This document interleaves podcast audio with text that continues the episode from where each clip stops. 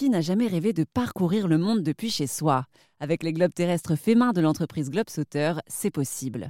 Alain Sauter et Cécile Blairy sont installés à Besançon et font partie des derniers artisans créateurs de globes terrestres de France, un métier qui a disparu dans les années 1950. Je m'appelle Cécile Blary, je suis arrivée dans l'aventure de Globe Sauter euh, et compagnie il y a à peu près 3-4 ans.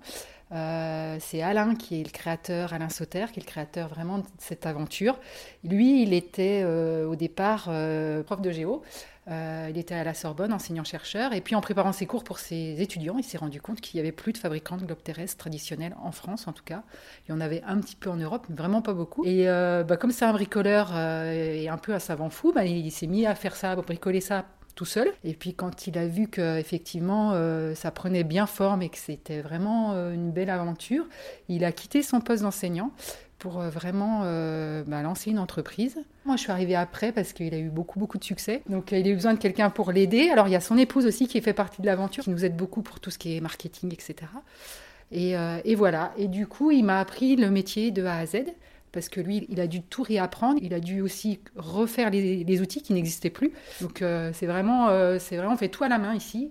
Euh, tous les matériaux sont bruts. On arrive avec des sacs de plate, des rouleaux de papier, des planches de chêne qu'on va chercher vraiment pas loin, et on ressort de l'atelier des globes terrestres et Céleste, et puis quelques autres. voilà. Est-ce que ça a un nom ce métier? Eh ben non, justement, euh, il n'y a pas vraiment de nom. Donc nous, on dit qu'on fabrique des globes terrestres et, euh, et on avait pensé aussi à facteur, le sens premier de facteur, de faire avec ses mains. Mais non, il n'y a pas vraiment de... On dit qu'on fabrique des globes terrestres. On est fabricant de globes terrestres traditionnels. Donc on fait ça dans, l'art d'un peu de la Renaissance. Donc on fait euh, plâtre, papier et on peint à l'aquarelle après la mise en couleur, qui est vraiment une étape super sympa, mais qui était très très impressionnante pour moi au début. Et puis après, on vernit les globes pour qu'on puisse les manipuler, etc.